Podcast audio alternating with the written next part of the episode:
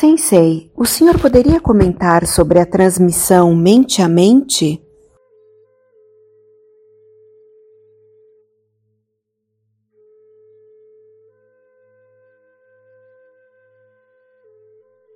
É este o comentário. Sensei, por que monges e monjas adotam um novo nome? De onde vem essa tradição e qual o significado? O significado é desmistificar sua própria identidade. Você pode mudar de nome, mudar de identidade, mudar de vida, mudar de personalidade, mudar de comportamento. Você é livre para mudar não está necessariamente preso ao nome do seu nascimento. Eu às vezes conto a história de quando era pequeno me chamavam de Petrúcio, que era meu nome, que é um nome até raro no Brasil, tem só 3 mil pessoas com esse nome. Depois eu fui para o exército e comecei a trabalhar também, começaram a me chamar sempre pelo meu sobrenome, Chalegre, que também é um sobrenome raro, provavelmente de origem marrana do século XVIII no Nordeste. E o sobrenome mais frequente na minha família, Almeida, vem do, dos anos 1200 em Portugal. Eu me acostumei a ser chamado de Chalegre. Mas aí eu fiz o Jucai, os votos, e meu primeiro professor me deu o nome de Meiho.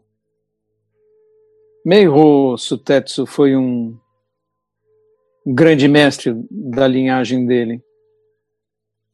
E Meiho, Mei significa claridade e Ho significa pico pico da claridade. E aí, então, durante alguns anos, eu fui chamado de Meiho-san.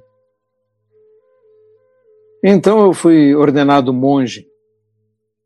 E o mestre me deu o nome de Gensho. Gen significa profundo ou ensinamento. E Sho significa excelente. É, um nome para dizer você tem que procurar ser isto, né? É uma orientação, não é uma constatação um nome. Então, como já passei por quatro nomes diferentes e a cada um deles meu papel era diferente, quando alguém me telefonava, eu sempre e dizia que queria falar comigo, eu perguntava com quem quer falar.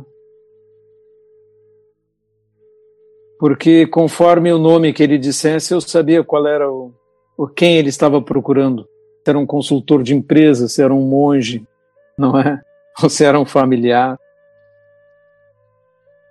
E é, o espírito é, que se você troca de nome, você vê abalada a sua identidade. E até esquecemos a pessoa anterior, não é? É? Muitos dos meus alunos agora eu conheço só pelo nome do Dharma que eu lhes dei. E não lembro mais como era o, o nome original, o, o nome anterior. É como se tivesse nascido de novo.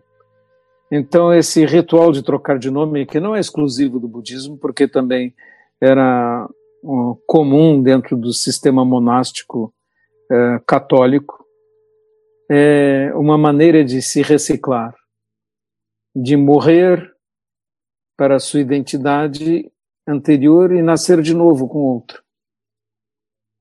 E realmente é uma prática espiritual muito bonita, que não é exclusiva do budismo. Sensei, se o Dharma é um só, por que existem tantas variedades e interpretações do budismo? Porque as pessoas são diferentes. E as pessoas diferentes precisam de oportunidades diferentes. Não é só o budismo que é necessário. As outras religiões e práticas espirituais também são necessárias e úteis, porque há pessoas que se sentem bem nelas e para quem aquela forma de prática é a adequada. Portanto, tanto a diversidade de escolas no budismo é uma riqueza e uma oportunidade de atender a pessoas diferentes, quanto as diferentes religiões no mundo também são oportunidades, também são riqueza.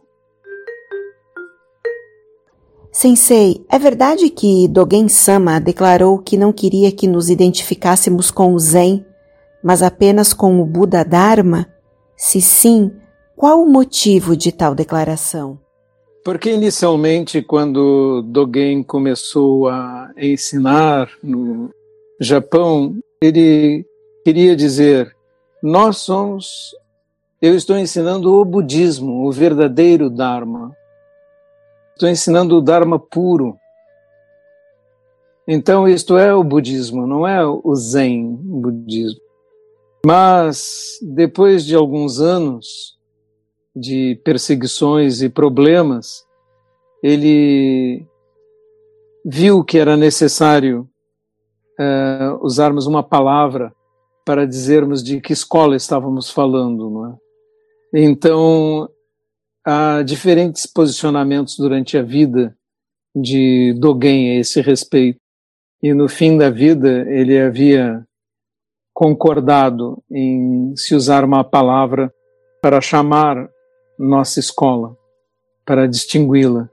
E essa palavra acabou sendo Zen, porque lembrava a prática central da escola, a prática do Zazen, da meditação.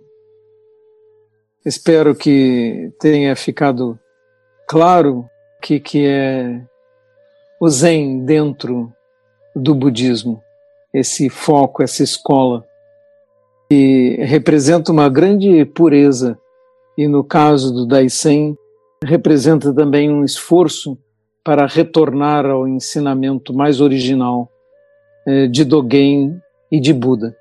Afinal de contas, Buda procurou despertar sentado em meditação, sentado durante muito tempo, como no, nos textos antigos disse que pássaros fizeram ninhos em seus cabelos, de tanto tempo que ele ficou imóvel praticando meditação. É claro que isto é uma alegoria de que as plantas cresceram ao redor dele enquanto ele praticava. Mas essa alegoria significa que a nossa prática às vezes parece dura e exigente, é, muito pouco em relação ao que tradicionalmente vemos como a prática do tempo de Buda.